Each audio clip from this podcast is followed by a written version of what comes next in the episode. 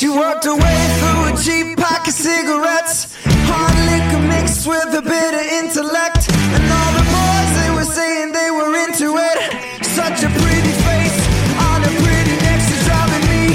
Bienvenidos a Protagonistas, en este caso episodio 2.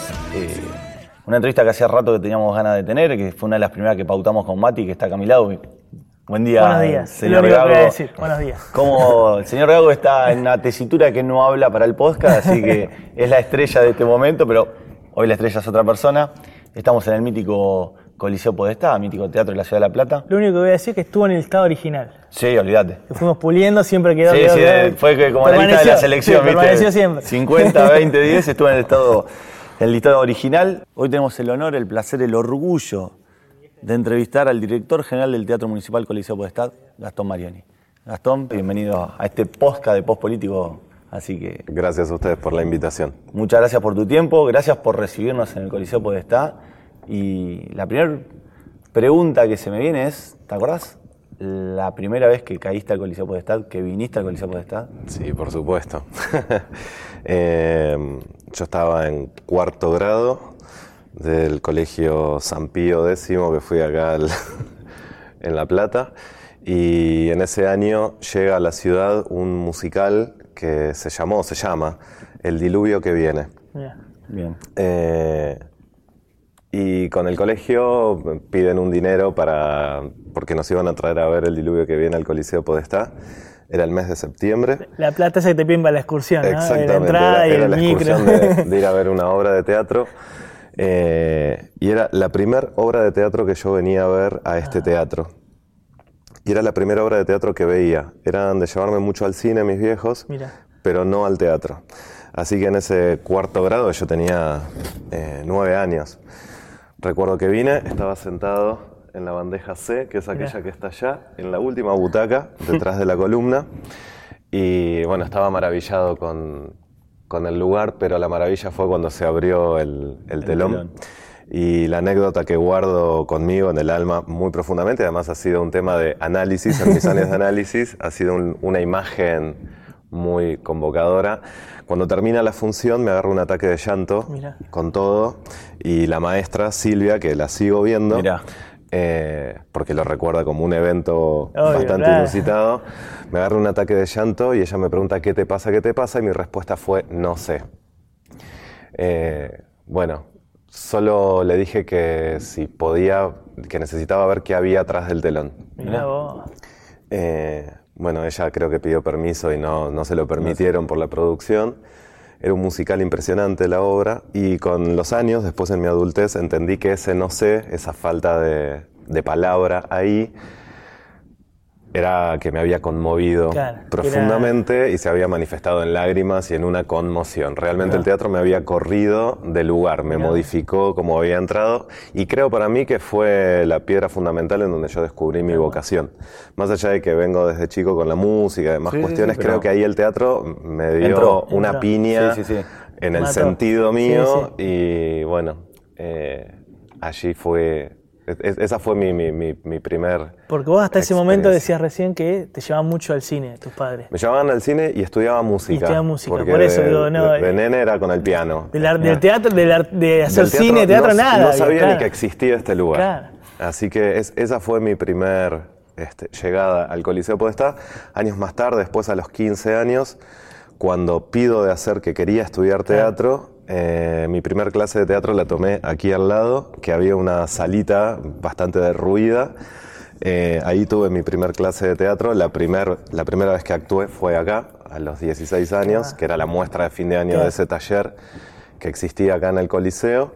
Y bueno, muchos años después llegó estar al frente. Sí, eso te iba a decir, estaba anotando para hablarlo más adelante, Fue pero digo, cu- cuando Gustavo Silva me, mu- muy generosamente Te me, propuso este, como, como persona capaz para, para estar frente al teatro, bueno, ahí el, el círculo eh, hizo una vuelta muy, muy conmovedora también, o- otra vez. Así que. ¿Te digo, acordás, Gastón, de alguno de esos compañeros de, de esa primera experiencia teatral Sí, que claro, tuviste? sí, sí, me acuerdo y con algunos seguimos en contacto, algunos son grandes actores o grandes actrices o productores teatrales, eh, otros han ido hacia el lado de la literatura o hacia el lado de la música, hacia el lado del maquillaje, pero sí, sí, con, con muchos de ellos seguimos teniendo, Qué seguimos bueno. teniendo vinculación. Sí, más grandes, más pelados, Eh, más, viejos, claro. Con pero más se- maña. Pero seguimos vinculados. Realmente ese taller fue eh, una, una usina.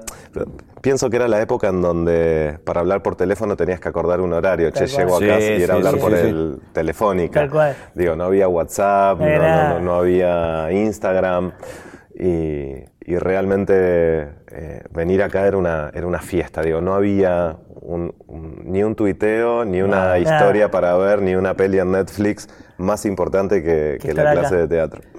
De, de esos años de, de la ciudad de La Plata, de cuando tenías 9, 10 años, a la adolescencia, ¿cómo te acordás que era la ciudad? ¿Qué, qué recuerdos tenés de esa época?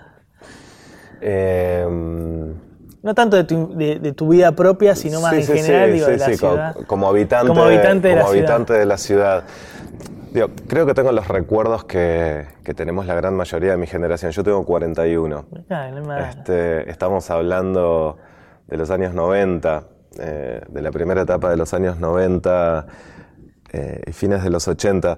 Digo, tengo el, el bosque, eh, la República de los Niños, ir a tomar el helado los domingos a calle 12, que no era lo que soy. No, exactamente. Eh, creo que era. que, que sigue siendo de- distinto, digo, más evolucionado. Era una ciudad muy tranquila. Muy tranquila. Digo, hay, hay algo de esa tranquilidad familiar que ha distinguido a nuestra ciudad que, que yo lo percibía así. Claro. de- medio que se fue eso. perdiendo, ¿sentís ahora o no tanto? Va, digo, más que nada también que vas a Buenos Aires mucho Yo, tiempo. yo creo que la ciudad se modernizó Claro. eh, y que se llenó, que hay más carteles que antes, que hay más invasión Sí, claro. eh, visual en las calles. eh, digo, pero que también forma parte, por suerte, de acompañar el pulso de, de un avance tecnológico y, y- Sí. digo, que, que está muy bien. Pero, pero la recuerdo así, como, como una ciudad muy, muy apacible, eh, al menos para los que éramos niños o adolescentes en esa época. Eh, yo estaba en el Conservatorio Gilardo Gilardi, que en esa época funcionaba en el pasaje de Ardo Rocha. Claro, Bien. Y después lo trasladaron. Eh, así que eso, re- recuerdo una ciudad muy apacible para, para vivir. Bien. Bien, y decías que te, te conmocionó el teatro. Sí. Ah, de- Después decías que decidiste a los 15, 16 empezar.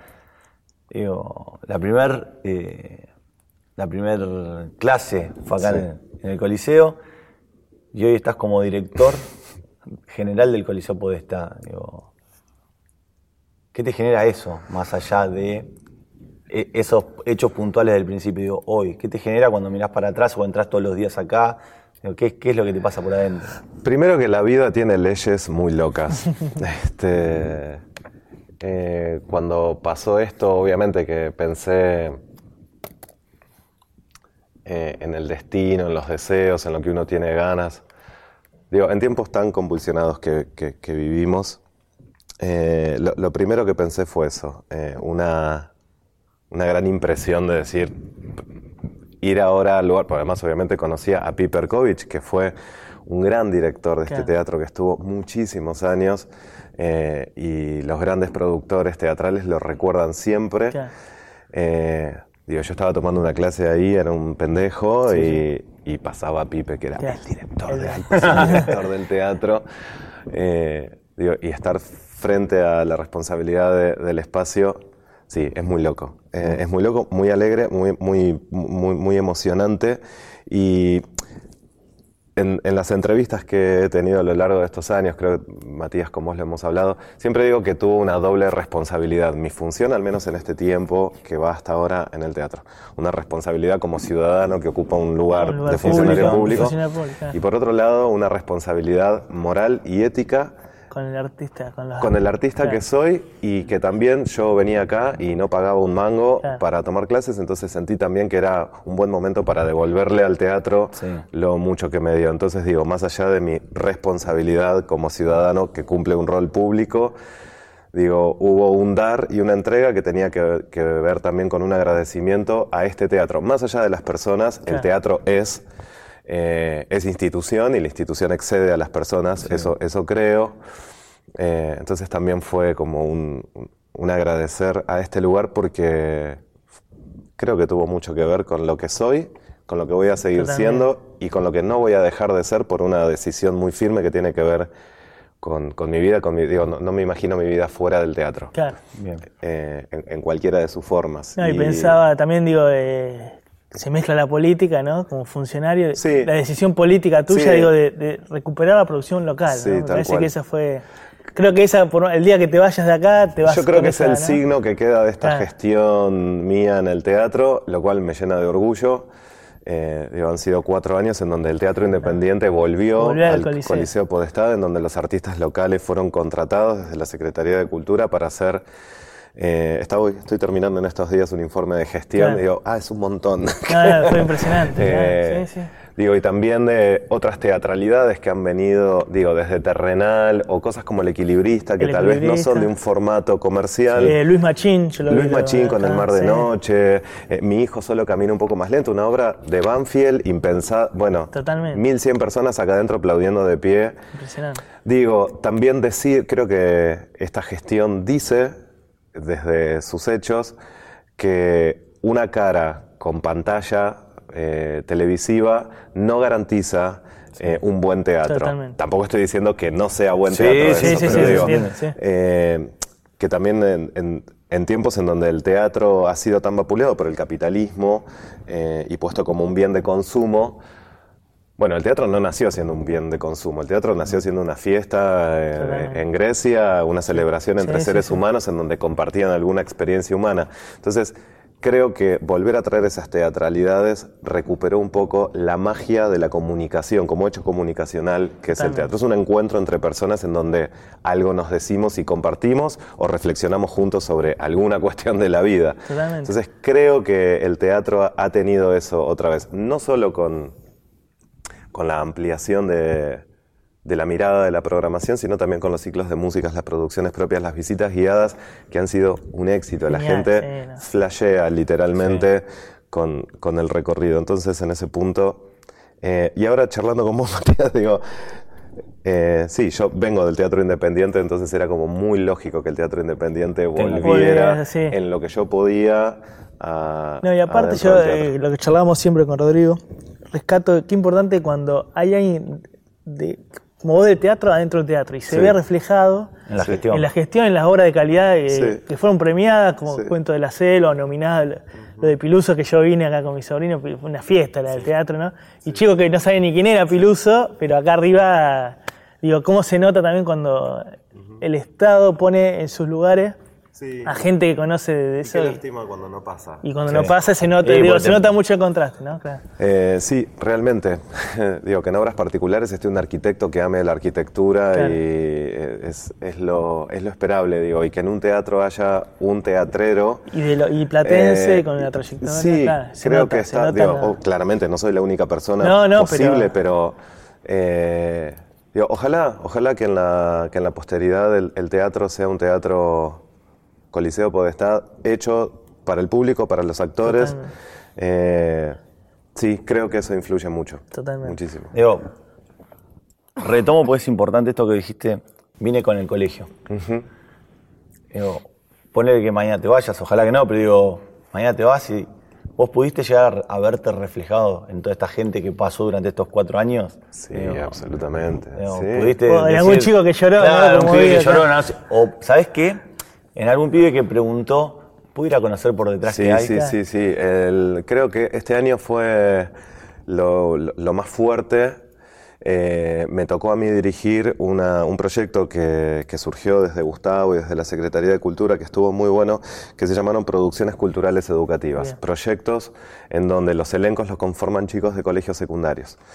Eh, y este año me tocó a mí dirigir el último, al menos de, de esta, de esta primera etapa, que fue el Conventillo de la Paloma. Eran Conventillo de 160 pibes y, y pibas. Y muchos de ellos era la primera vez que entraban al teatro. Y más de una vez me fui llorisqueando de acá. Sí, Y obviamente que más que hacer un proyecto que tiene, por supuesto, que ver con eh, una programación de una secretaría y de un teatro, digo, cada vez que iba a ensayar y que estaba agotado y cansado, decía, mis palabras pueden llegar a impactar en alguno de ellos. Claro. Y de hecho, muchos de ellos hoy eh, empezaron a preguntar, che, me gustaría estudiar teatro. ¿Dónde me puedo anotar? No sé, pero a mi viejo mucho no le cabe. pero, bueno, tranqui. Eh, entonces, fue bueno. en este sentido de volver y acompañar eh, a- No, me- a- algo de aquello que me pasó. Ahora que decirlo de la- del comentillo, me acuerdo que en ese momento hicimos una nota en la radio y habías dicho algo así como lo, lo importante del teatro es esto del trabajo en grupo. Por supuesto. que, Sí. que recupera eso de lo que decíamos un poquito antes, la tecnología Sí. que nos empieza a separar un poco Sí. a todos. Me quedo en casa mirando Netflix o qué sé yo qué. Yo- Y esto del teatro, nada, vos tenés que hacer el maquillaje, vos tenés que hacer el vestuario. Estuvo buenísima la experiencia esa. Estuvo muy, muy, muy buena. Eh, y lo que sigo pensando es que el teatro, bueno, tiene más de 2000 años de historia y todavía sigue vigente y no hay Teatrix ni YouTube que No le nada. pueda, ni streaming que le pueda. Eh, porque tiene que ver con algo que en semiología teatral se llama la convivio, que es ese encuentro único, irrepetible y Claro. fugaz, que no va a ser igual al de mañana y que hace que esa experiencia sea única. Está cargada de una magia, creo que ancestral, porque tiene que ver con, nuestra condición como sujetos civilizados, en donde el teatro ha sido un lugar de encuentro. Es como ir a tomar una birra a la casa de un amigo. Bueno, Sí. ahí compartimos una cosa, pero en el teatro se comparten creo que se traduce el mundo de una manera distinta, en donde en el teatro puedo ver, comprender algo que tal vez desde el lenguaje coloquial no lo puedo ver. Eh, uno puede hasta trascender o ascender alguna idea con respecto a una mirada de mundo, con respecto al humor, a la risa, eh, a un vínculo. A veces uno lo entiende más con una obra de teatro que leyendo una, una nota periodística, Sí, sí, sí. eh, sin desvalidar los otros medios comunicacionales. Y creo que esto sigue vigente y hace que, que en tiempos de tanta hiperconectividad, a veces el teatro sigue siendo como una detención. Es como Bien. un stop, se frena el mundo y los que hacemos teatro decimos que una obra de teatro es buena cuando suspende el tiempo Tal cual. por una hora y cuarto. Tal cual. Y algo de esto les pasó a todos estos chicos y, estos- y estas chicas, perdón, con el conventillo de la paloma. Sí, es interesante esto que decía, porque yo te iba a preguntar si se puede pensar un teatro no solo local, sino global. Pero, pero retomando lo que vos decís, es, es local, punto. Eh, Atravesado por las tecnologías y demás, digo, ¿se Sí, puede llegar a pensar un teatro? Sí, sí, yo creo que hoy el, el teatro está eh, completamente desdibujado en sus márgenes y eh, a su vez, digo, para alguien súper conservador puede decir, no, esto es teatro y esto no, Claro. digo. la- Sí, ya digo, dentro de las obras ya se empieza a aplicar mucha tecnología. Digo, ¿en qué claro. obras no hay pantallas LED? ¿O en qué obras no hay audiovisual? Eh, yo creo que los cruces del lenguaje eh, están buenísimos y que hoy vivimos en un tiempo en donde nuestros futuros hacedores eh, intentarán eh, catalogar dentro de la historia del teatro qué fue nuestro teatro contemporáneo hoy. Digo, en donde se suprime texto y se baila, en donde parte de la narración pasa por subtítulos, eh, en donde el público participa de la escena, en donde parte del texto te llega a un celular eh, y se suspende la obra y, tenés- y te están mandando un WhatsApp. Está buenísimo. Sí.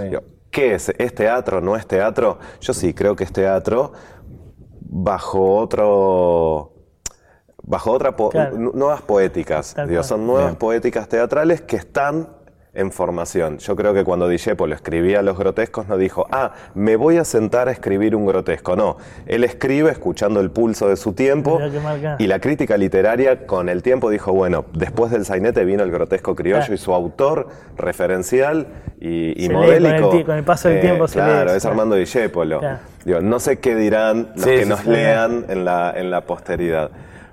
Con respecto al teatro, creo que el teatro puede ser global.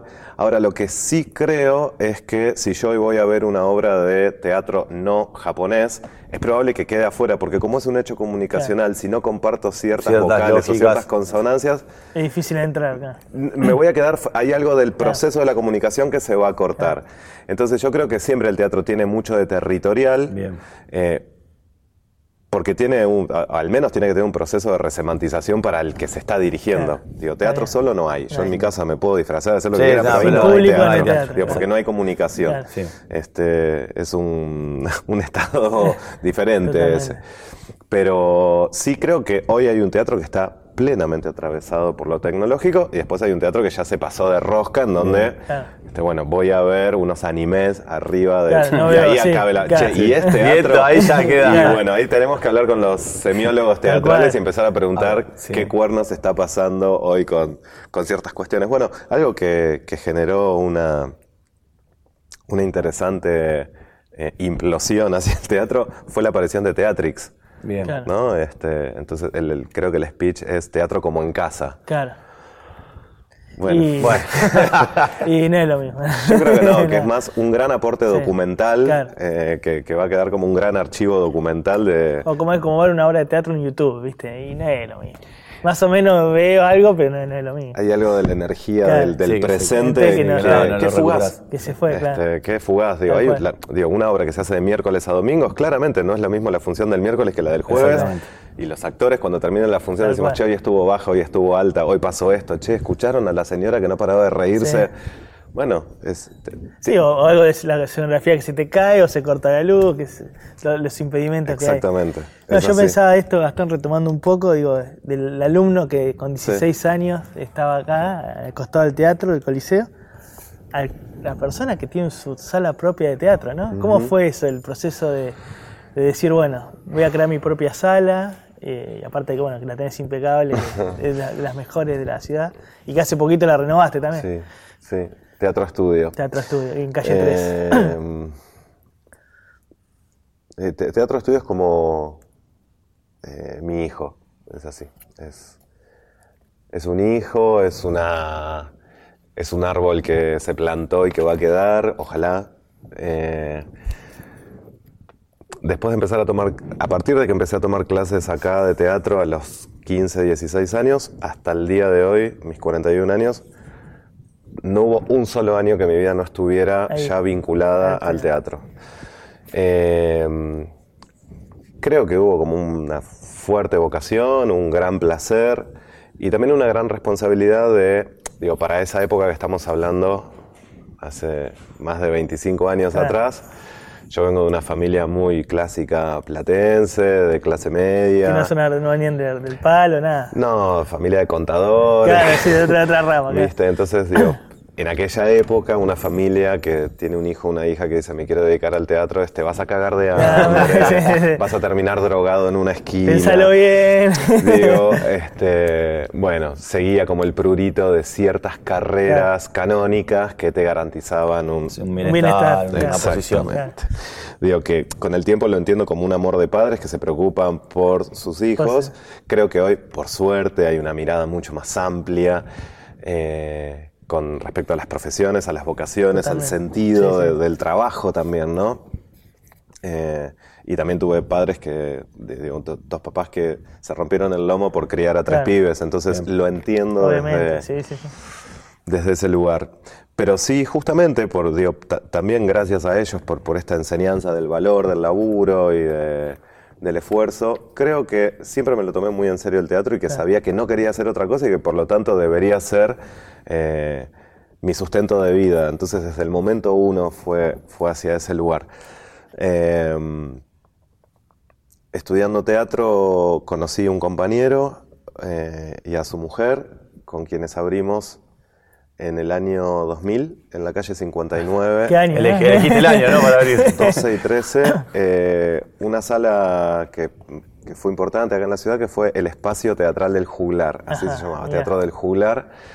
Eh, yo era muy chico, tenía 20 años, estaba todavía terminando mi carrera de dramaturgia y de pedagogía teatral en la vieja ENAD, que hoy ya no existe más, hoy se llama IUNA, IUNA, Instituto Universitario Nacional de Arte. Y bueno, con Eduardo estábamos haciendo una obra y un día se aparece con unas llaves y me dice, anda a ver este lugar, voy, era un estacionamiento de autos. Digo, ¿qué pasa? Ya lo alquilé. ¿Para qué? Para abrir una sala. ¿Estás loco? Yo, me está bancando mi vieja. Yeah. Sí, Tranquilo, no pasa nada, tranquilo. Vamos a armarlo. Bueno, y Eduardo Santamaría, una persona muy bueno. importante también en mi vida, eh, un gran actor platense. Y gracias y con él se abre esta primera sala y ahí también me enamoré de, de lo que es armar un La, espacio. la producción, claro, Sí, todo Sí. lo que es. Yo siempre digo que tener una sala es como estar festejando tu cumpleaños todos los Claro. días. ¿Viste? Preparas tu casa, este, compras la bebida. Bueno, tener una sala de teatro es todos los días estar esperando gente para un Claro. cumpleaños Sí, sí, sí, donde sí. tiene que estar bien el baño, Todo eh, impecable, todo, claro. todo impecable. Eh, así que desde el año 2000 hasta hoy, ya hace 20 años que te- siempre tuve sala de teatro independiente en la ciudad. Esos primeros tres años con el juglar, después nada, se- se- nos separamos Sí, sí, sí, cada uno eh, por, por su por- por lado. distintos Claro. rumbos y ahí nace en el 2002-2003 Teatro Estudio. Primero en un lugar y hasta Y, que eh, finalmente llegamos a la esquina de 3 y Diagonal 74 hasta el día de hoy. Y es un espacio que amo profundamente, en donde pasan muchas cosas, además de estar mi escuela de actuación, se ha convertido en una sala de teatro independiente en nuestra ciudad, con una movilidad de programación sí, está vivo, sí. muy grande y en donde el público ya va, Va, a ver. Este, Y la- ma- eh, la pensaba esto mientras charlaba esto, que me, medio que se replica lo que pasa acá. Eso de que siempre tiene que estar vivo, ¿no? Y ahora que decir Sí. del cumpleaños, ¿no? Sí, sí, Esa es la idea, sí, ¿no? sí, De se- absolutamente. De que siempre haya algo, gente entrando, saliendo. Bueno, esto del que vos recién mencionaste, la, la última remodelación, es todo el tiempo pensando en qué Claro. podemos mejorar. Eh, digo, sí creo esto. El teatro independiente ha pasado por muchísimos periodos y, y momentos. Es Vox Populi que este año ha sido tremendo, Tremendo. Para la actividad teatral oficial, comercial, independiente. Para la, para la actividad en general. parece. Punto. Eh, digo, no, no hemos estado exentos para nada de eso. Eh, sin embargo, salvando esta coyuntura que atravesó todo, eh, siempre yo pensé en el teatro estudio, cada espectador que viene que se vaya queriendo volver al lugar. Eh, por estar sentado en una silla cómoda, sí. que no haya olor a humedad, que si va al baño no haya papel higiénico hasta arriba, eh, que la obra que vea sea una obra que baje un discurso que lo reconvoque otra vez así, che, estuve, la pasé bárbaro, me gustaría. Claro. Bueno, y creo que después de 20 años de sembrar y, y de trabajar, eh, hoy puedo decir que el Teatro Estudio camina solo en este punto. Digo, se ha armado un público habitué de la sala multigeneracional. Sí, sí, sí. Porque también ese es otro, ¿no? Como que el teatro van los viejos nada más y, No, y está no, bueno no, eso. Es, empezar, es un teatro que, que ha convocado como a muchos Claro. nichos de público y que vienen a ver propuestas teatrales que a lo mejor no encuentran en otros lados o que les da Claro. fiaca cruzar la autopista Ah. para ir a, no sé, a Timbre 4 o al Tinglado o al Callejón. Tal cual. Entonces creo que, que también ahí abrió eh, el Teatro Estudio un poco como su identidad y estaba buenísimo. Está buenísimo. Digo, estás hablando de 20 años de experiencia con tu teatro, con el Coliseo. ¿Cómo es gestionar la cultura de una sociedad? Porque en definitiva, digo, digo, si lo vemos en esos márgenes, o sea, estás generando la cul- cultura de la sociedad y la estás administrando, y estás diciendo, che, creo que tendrían que conocer esta obra, conocer Claro, esta tener música. una mirada amplia, ¿no? Para, Exacto, que por ahí te es- gusta a vos, pero no le gusta a nadie. ¿Cómo es posicionarte como gestor de la, de la cultura de una sociedad? Eh, a ver, mm, durante estos años en el Coliseo, quien, quien condujo fuertemente eh, los, los parámetros culturales, obviamente ha sido Gustavo, que ha hecho un gran trabajo y en lo que a mí respecta me ha dado mucha libertad y esto yo se lo debo agradecer profundamente, me ha dado mucha libertad eh, y gracias a esa libertad digo, pude expresar en la programación lo que yo tenía ganas de hacer. Sí, es verdad. Ahora te escucho y digo, uno gesta cultura. Exacto. eh, administra Claro. la cultura. Hablo del pedacito que a mí Sí, me, sí, sí, se entiende. me corresponde y lo que tengo que decir es que es inevitable que en esas decisiones que uno tome aparezcan también una visión de mundo, una visión que es lo que llamamos una visión política. Política en el sentido más, no, se entiende, se entiende. eh, Sí, sí, sí, sí. más interesante de, de la palabra. Digo, hay una política eh, que se traduce en una concepción de cultura. ¿eh? Y cuando yo llegué al Coliseo y que, que empecé a laburar acá, ya hace cuatro años, el Coliseo era lo que todos los platenses sabíamos que era, el lugar donde íbamos a ver las obras que vienen de, De Buenos, Buenos Aires. Aires. Teatro ¿Está mal? comercial, Exacto. ¿Está mal? No, Para nada. Es una visión, Está es una muy forma bien y es un servicio que, que ofrecía el teatro. Sin dejar de ofrecer ese servicio porque hasta el día de hoy estando, lo claro. sigue haciendo y los platenses y las platenses pueden venir acá a ver. Sí, sí, a sí. Fátima Flores, a, a sí. Martín Bossi. Sí se hizo una curaduría un poco de esa, de esa programación, en el sentido de que eh, no todo el teatro comercial está bien. Claro. Y obviamente que me hago cargo de tomar ese- esa, Esa decisión. decisión. de Entonces muchas veces me han preguntado, che, pero ¿por qué no programas esta obra? Mira, porque esta obra se hizo en el Teatro del Liceo con una mega escenografía, con un mega vestuario y están saliendo con una silla y un cacho de papel crepe. Y me parece que se está eh, sobreestimando al espectador o a la espectadora porque además le estás cobrando el mismo precio que le cobrabas en el otro teatro. Claro. Entonces digo, estas, eh, este, este robo por los pueblos, como decimos los que hacemos Claro. teatro, Sí. todo bien, pero digo, manejemos un criterio, porque si vas a traer una versión de gira, entonces el valor de la platea no puede No ser puede valer lo mismo que. Digo, Esto es una cosa que no, que ahí es avalo o no avalo esa cuestión. Y como conocedor, porque también produzco, Claro. escribo, dirijo teatro, digo, bueno, para un no. cacho. Sí, ¿sí? hasta acá. Porque ahí digo, como gestor de cultura estoy defendiendo al espectador El local.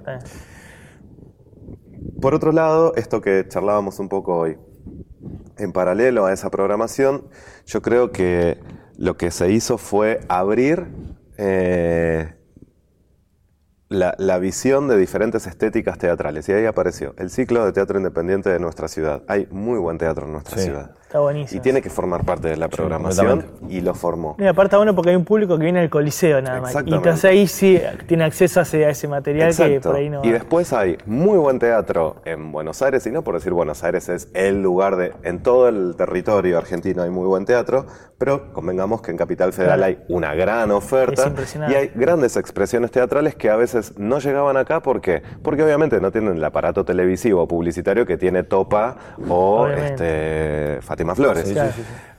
Entonces digo, bueno, ahí hay que gestionar. Digo, porque hay muy buenas obras que deberían ser vistas Sí, sí, por, nuestros espectadores. Y ahí apareció el ciclo off Buenos Aires, en donde entonces el teatro sale a acompañar y decirle, vení, nosotros te vamos a acompañar para que vos puedas hacer la obra. Buenísimo. Y por supuesto que el primer ciclo hubieron 100 personas, en el segundo 300 y en el último lleno. Claro. Entonces la gente ya está esperando cuál ¿Qué va a ser- cuáles qué- van qué a ser los Aires? títulos. Claro. Y creo que esto está bueno también porque tiene que ver con formación de espectadores. Bien. Eh, es eh, peligrosa esa palabra porque uno dice formación de espectadores. ¿Quién soy yo para formar a quién? No, pero se Mm, entiende bueno, el concepto, la idea, digo. Pero revalidando el concepto, más que un formador de espectadores, es un, eh, un estimulador de espectadores a las distintas visiones que tiene el teatro. Eh, y lo mismo pasó con las producciones nuestras. Digo, primera vez en la historia que el teatro produce. Y nosotros no, no solo produjimos, sino que salió por fuera de la ciudad, nos representó, ganó premios. Digo, bueno, che, podemos hacer un montón Exactamente. de cosas. El teatro tiene un potencial. eh, Sí, más en momentos de crisis, donde la gente se vuelca al teatro. es decir, lo hemos hablado con infinidad de actores o actrices que la llaman por teléfono, che, y la obra, mirá, más allá de la crisis, Sí. la gente nos acompaña. Digo, Sí. es un La lugar gente en tiene donde... ganas de salir. De acá. Eh, acá hicimos dos laboratorios teatrales. No existían. Claro. Y el primer, ahora terminó el segundo laboratorio que estuvo buenísimo. Y el primer laboratorio terminó en el FIBA, en el Festival Internacional de Buenos Aires. Programado ahí. Y también hay un grupo de hacedores teatrales de la ciudad que con un poco de acompañamiento del Estado tienen un producto Claro. que los lleva a, a A otro escenario y se van a España Tal cual. tal con cual. la obra. Digo, una cosa que surgió acá, Acá, en sí, este sí, sí. lugar, con siete maderas, con muchas ganas. Entonces, volviendo, eh, Rodrigo, a la pregunta, ¿cómo es gestionar cultura? Es un trabajo diario, eh, implica mucho esfuerzo, pero por sobre todo un gran, una gran convicción de qué se está haciendo. Claro. Y sostener esa convicción política que uno tiene con respecto a la cosa. Eh, yo creo que si uno lo mantiene sostenidamente, trae buenos resultados. Eh, es un laburo arduo Sí. y que también te podés comer un bife, un cachetazo, porque puede haber alguien que no adhiera. Eh, Digo, y ha pasado, digo, de, Claro. de algunos espectadores que hacen, eh, ¿por qué no hay más teatro comercial? Porque, bueno, porque también está esto. Claro, sí, sí, sí, Eh, obviamente. Y bueno, Es esto ya tiene que ver políticamente Obvio. con una idiosincrasia y con una idea. Podemos compartirla o no. No. Sí creo que estos cuatro años, en esta ideología que bajamos artística al teatro, no estuvo tan eh, en desacuerdo con la tradición original que tiene este teatro. teatro, porque este teatro claro. nació siendo un teatro popular. Claro, recuperar como la, teatro- la exactamente, teatro. popularidad del Del teatro. Y en ese sentido, del teatro popular, no nos olvidemos que si estamos hablando de una programación únicamente comercial, es un teatro para los que pueden pagar 900 mangos una Claro, entrada. tal cual. Y lo que a este teatro le falta ver es una política de precios. ¿Qué es una política de precios? Lo que tiene que tener cualquier teatro del Estado. Tal cual. Podés Bien. pagar 900, buenísimo, pero el que puede pagar 500 también, y el que no puede pagar nada, que tenga también. También posibilidad acceso, de claro. Exacto. conocer lo que es y eso que viene a ver con entrada gratuita, no por eso tiene que ser de una pobre factura Totalmente. escénica. Está buenísimo. Por eso las producciones propias que tenían un nivel zarpado, este, a tal punto que fueron distinguidas Eso te a quería nivel preguntar, nacional digo, con un montón de premios. ¿Cómo te llevas con, con, ese, con los premios, digo, de, de producciones que salen de acá? Digo, ¿es un mimo, es un reconocimiento del trabajo? Sí, ¿Cómo claro, lo vivís? Es, es un mimo. Un mimo, ¿no? Es un mimo y, y también es un, a ver, un reconocimiento. El primer reconocimiento es el del público, que eso está Sí. buenísimo. Eh, pero, digo, para un producto que surge desde una ciudad, Claro. está bueno que a nivel nacional, premios Estrella de Mar, premios Subo, Premios, premios ACE, Sí. que esté la obra nominada, es, che, este producto Salió de acá. salió de acá y está bien Y hecho. Se puede hacer. claro, ¿no? Entonces, digo, no, no es una cosa endogámica que como lo hicimos nosotros, subimos en Facebook, somos Sí, los somos mejores, los somos los mejores, no. Digo, bueno, hay otros que miran también Claro, esto. está buenísimo. Podrían ser ellos como podrían ser otros, pero digo, hay algo de eso que también legitima el esfuerzo y, y esta idiosincrasia política de lo que uno está haciendo. Lo veo más como por ese lado. Y, y pensaba esto también, vos que sos teatrista de acá, de la ciudad, que, que si bien en Buenos Aires hay mucho teatro y muy bueno, digo, acá también se pueden hacer cosas de, calidad y sí, está bueno el reconocimiento, ¿no? Absolutamente, absolutamente. Digo, a- pequeño análisis a modo de balance de estos cuatro años. Lograste que el Coliseo sea más popular, que la gente, que haya esto que decías, poder ir enseñándole a la gente y educando a la gente cómo es el teatro. Eh, ¿Qué te está faltando? Eh, creo que es un teatro que tiene mucho potencial, muchísimo potencial. Eh, ¿Qué estaría faltando? ¿Qué?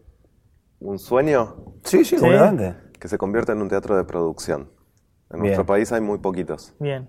Está el Teatro Colón, es el más importante, el Teatro Nacional Cervantes, el Teatro San Martín, ¿Qué pensás, digo, como un- con un elenco estable, con directores, claro, sí, con talleres de con realización. talleres? qué bueno. Eh, el Teatro Argentino, que estuvo cerrado estos años, lamentablemente. Lamentablemente, sí. Eh, y creo que está el de Rosario, el Círculo de Rosario, que Claro, es son muy de gestión pocos. privada, Muy pocos. pero es de producción. Y listo, estamos hablando de cinco teatros En todo el país. en un país entero. Es una locura. Yo creo que si el Coliseo tuviera talleres de producción y se convierte en un teatro de producción, yo creo que sería una gran apuesta para un futuro porque empezaríamos a tener producciones Made in La Plata que diría a alguien de Rosario, che, vamos a La Plata, pues se estrena una Sí. cosa que si no la vemos ahí, No está No la en en ningún ningún lado. lado. no está en ningún lado. Qué bueno. ¿Qué pasa con esto? Con el Colón. Si vos no vas al Colón a ver algunas No cosas, no lo ves en ningún otro punto del territorio nacional argentino. Y yo creo que si uno pudiera generar algo de esto, de Made in La Plata, y no sale de acá, y no lo saco a propósito para Sí, que sí, sí, sí. Claro. y para que alquiles un hotel en esta Y te ciudad, y para que vayas a comer al restaurante de un emprendedor de Sí, nuestra sí, sí. ciudad, y vayas de paseo y te compres una pilcha de alguien que Y hizo sí, te acá. quedas a dormir el sábado a la noche y el domingo al mediodía vas a comer. Claro. Exactamente. Yo creo que el Coliseo desde este lugar podría ser un gran aporte a la ciudad como, como un centro eh, atractivo e interesante. Nos comeríamos el odio de algunos productores Sí. que no van a tener tantas fechas para, Sí. para trabajar acá, pero lo haría con mucho gusto. Sí, sí, ahí tenés un entiende. 20-50. Ah, No, bueno, eso, me quería meter eso, digo. Yo lo haría con mucho placer eso. Digo, me diste la- el puntapié inicial para empezar a hablar del futuro. Digo, ¿cómo te imaginás, ya como gestor de, de cultura, eh, la ciudad de La Plata del 2050 atravesado por el Coliseo Podestá, por la cultura, por el teatro? Por el teatro estudio también. Teatro ¿Cómo te lo estudio, sí, obviamente, cada, desde cada lugar, obviamente, obviamente. Eh, y el Coliseo me lo imagino así, un teatro de producción. Un teatro de producción eh, con una gran restauración que necesita Claro. también el teatro, que estaría bueno que en algún momento se haga, como cualquier edificio viejo eh, y antiguo que necesita mantenimiento permanente. Creo que cada tantos años amerita un estudio de suelo y, todo otro montón de cosas que no es mi especialidad, sí la conozco, pero en donde hay gente muy capaz para, para hacerlo. Pero si se pudieran hacer los talleres de producción y el otro sueño en el 2050 es que allá atrás, eh, que está la retroescena del teatro, no sé si la conocen ustedes, es maravillosa, tiene, es un hueco vacío que tiene todos los niveles del teatro. Y eso hace muchos años atrás los Podestá lo habían imaginado como una otra sala paralela. Ah, está bien. Mirá. Y yo creo que es el lugar de una sala alternativa para 100 personas o 200 personas. De hecho, están los planos hechos para una sala de teatro independiente, una sala que sea únicamente de teatro platense, Espectacular. que tenga las mismas eh, prestaciones que tiene esta sala. Sí, sí, sí. Pero algo bien chiquito, más. más Sí, sí, es como- no tan chiquito, es una sala grande Ah, que se puede construir ahí atrás, están los planos, está el proyecto Qué bueno. y ojalá que en el 2050 eso esté funcionando y hasta tiene la salida a la calle 47. Espectacular. O sea que podría tener también su boletería. eh, y Independiente se, y se del podría monstruo. tener otro espacio más trabajando en simultáneo, además de la sala China Zorrilla, la sala principal, tener la sala de prosa. Bueno. Sería hermoso. Un coliseo de producción y con dos salas eh, estaría buenísimo. Buenísimo. Sí, también me imagino un coliseo, a ver, volando, ¿no? Acá me permito, no siendo un gestor de cultura, pero me permito por ahí, no como un lugar exclusivo de la ciudad, sino como acompañando a la ciudad. Digo, Claro. me imagino el lugar yendo a los colegios y los colegios viniendo, Absolutamente, me- me- sí. desde un lugar más central aún. Sí, sí, sí. digo, como gestor de cultura. Eso, con los colegios está pasando un poco. Digo, nosotros Bien, tenemos claro. tres veces por semana acá colegios a la mañana, claro. a la tarde y a la tardecita que vienen a las visitas guiadas. eh, pero sí, también digo, pienso que, que pudiera ir el coliseo con sus talleres de producción a las Por eso te escuelas digo. técnicas. Por eso te digo. Pues me, lo, me lo imagino también, digo, desde este lugar. Que puedan ir al Albert Thomas y que haya un lugar en donde se hace confección de Claro. escenografía. Absolutamente. Que toque de primera Sí. con la universidad y que Sí, diga, sí, bueno, sí, se da una sí, sí. cátedra de realización. Sí, para digo, esta que- obra necesitamos Exacto, esto. digo, y como es de esta generación de la ciudad para con la ciudad misma, ¿no? Sería genial. Yo, ya no te queremos quitar más tiempo, Gastón, No, pensaba como docente y director, ¿no? Pues, no sé si fuiste actor alguna vez o Sí, te sí, sí, a ver. eh, Lo dejaste olvidado, ¿no? No, est- estudié actuación, no soy muy buen actor. Ajá. Eh, me decían, nah, que, no, no, no, no soy muy buen actor para nada. ¿Por qué? Porque pienso demasiado cuando Claro. estoy arriba del escenario. Y la verdad que un actor arriba del escenario solo tiene que encargarse de estar. Está bien. Y yo estoy pensando todo el Está la- tiempo. con la mirada Entonces, afuera. mi alta dosis de neurosis con la que vivo cotidianamente hace que no me relaje del Está todo bien. arriba del escenario y esa falta de estado de relajación arriba del escenario es muy útil afuera, del escenario. Lo acepté, digo, yo quería ser actor. Claro. Pero, bueno, bueno. es darse cuenta de por ahí que este rol. Digo, me parece que le soy más útil a los otros en el No, detrás y de pensaba escena. de, de ese detrás de escena y como docente y director, digo, ¿cuál fue tu. Cu- ¿Cuándo te sentís realizado? Es decir, bueno, cuando por ahí tenés una idea en la cabeza y la ves plasmada arriba del escenario, o cuando por ahí, no sé, tenías un alumno que le costaba y, y potenciaste lo que tenía, digo, ¿en qué momento? Eh, O por ahí te, te gusta más la dramaturgia. Digo, ahí me está más personal. Mira, hay un lugar, so- son como amantes diferentes. Eh, la docencia, la escritura y la dirección son como tres amores que no bien. podría quedarme con uno sí, con los otros no. Eh, son, ex- son experiencias diferentes eh, en las cuales me siento muy bien. Eh, y en las tres, en los tres casos, eh, tienen de común que el instrumento no es el propio cuerpo de uno, el instrumento está afuera, que es distinto al actor, que es, es ejecutante propio, ah. Eh, e instrumento a la vez. Esa es la singularidad que tiene tal vez la actuación como, como fenómeno de oficio. Eh, digo, en el pianista esto no se da, es ejecutante y el, el- el- el instrumento está siempre Claro. por fuera. Creo que siento como un gran placer cuando veo en el otro la, la obtención de un resultado. Digo, cuando, como escritor, cuando la obra misma se enuncia a sí misma y ya Eh, se independiza claro. de mí. Toma su cuerpo propio, claro. Sí, digo, ¿qué, qué, qué momento? Sí, cuando veo un alumno que resuelve una escena eh, después de un trabajo de seis pasadas, siete pasadas y, Y cuando uno encuentra con esa cintura intuitiva la palabra justa o el movimiento o el toque justo para que, como decimos en teatro, caiga la ficha, y entonces aparezca eh, el suceso. Y en la dirección sí, me pasa lo mismo cuando, cuando uno logra en el montaje final juntar todas las piezas y esa pieza se parece bastante, ya con que se, ca- se parezca bastante a esa hipótesis de trabajo que uno tenía originalmente, eh, es, Está buenísimo. es muy placentero. Última, Sí, sí, última está. pregunta. Sí, sí, todo ¿Qué tuyo. le dirías a tu yo del 2050? Oh, em, ¿Cuántos voy a tener en el 2050? Eh, que te lo mataron. Uf, 30 faltan- más, 30 30, más, más, 30 más, 71. Voy, voy a tener 71 años. ¿Qué le diría? Que duerma más, eh, que coma mejor, que no fume tanto, eh, que siga cuidando a los, a los que recién empiezan en este mundo teatral y seguir estimulando, eso se lo diría seguro, porque le recordaría que este Gastón siente mucho placer y mucha alegría en esa en ser un gestor para que otros puedan, eso me da mucha, mucho placer. Eh, le diría que siga sosteniendo el teatro estudio Como sea. como sea. Eh, y le diría que se venga a tomar un café cerca del Coliseo y a ver cómo, cómo está, cuidarlo. Eh, y que trate de seguir siendo fiel a lo que cree, en lo que a mí respecta en términos teatrales, esta idiosincrasia política de la que hoy hablábamos, porque hasta el día de hoy, en estos 41 años, creo que hasta ahora es la que más frutos ha dado. Bueno, muchísimas gracias, Gastón, por tu Gracias tiempo. a ¿eh? ustedes.